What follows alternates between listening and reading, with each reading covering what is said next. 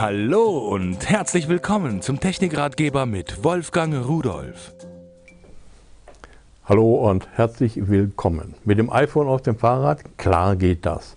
Müssen Sie nicht in der Tasche haben, sondern man benutzt es ja zum Fotografieren, zum Navigieren oder um E-Mails zu empfangen, zu lesen, sogar zum Telefonieren soll man es brauchen können. Ich habe da etwas gefunden von Xcase und zwar diese Schutzhülle hier. So sieht sie aus schwarz, stabil und äh, da kann man das iPhone reinlegen. Welches? Äh, das können Sie sich im Prinzip selbst aussuchen.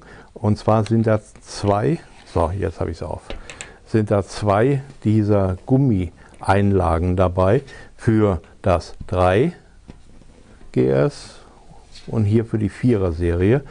Da passt das hier rein, sehen Sie? Das ist wirklich passgenau. So, die entsprechende Hülle wird jetzt hier reingelegt, dieses Gummi, das ist übrigens richtig dick und richtig massiv, ein schönes Schutzpolster. Jetzt kommt das Telefon da oben drauf und jetzt machen wir die Klappe zu und dann die Verriegelung auf beiden Seiten richtig einrasten. So, jetzt weiterhin kann ich hier hinten diese Fahrradhalterung daran montieren, die wird festgeschraubt das kommt um den Lenker, dann kann man das hier so ziehen, dass es richtig stabil am Lenker festhält.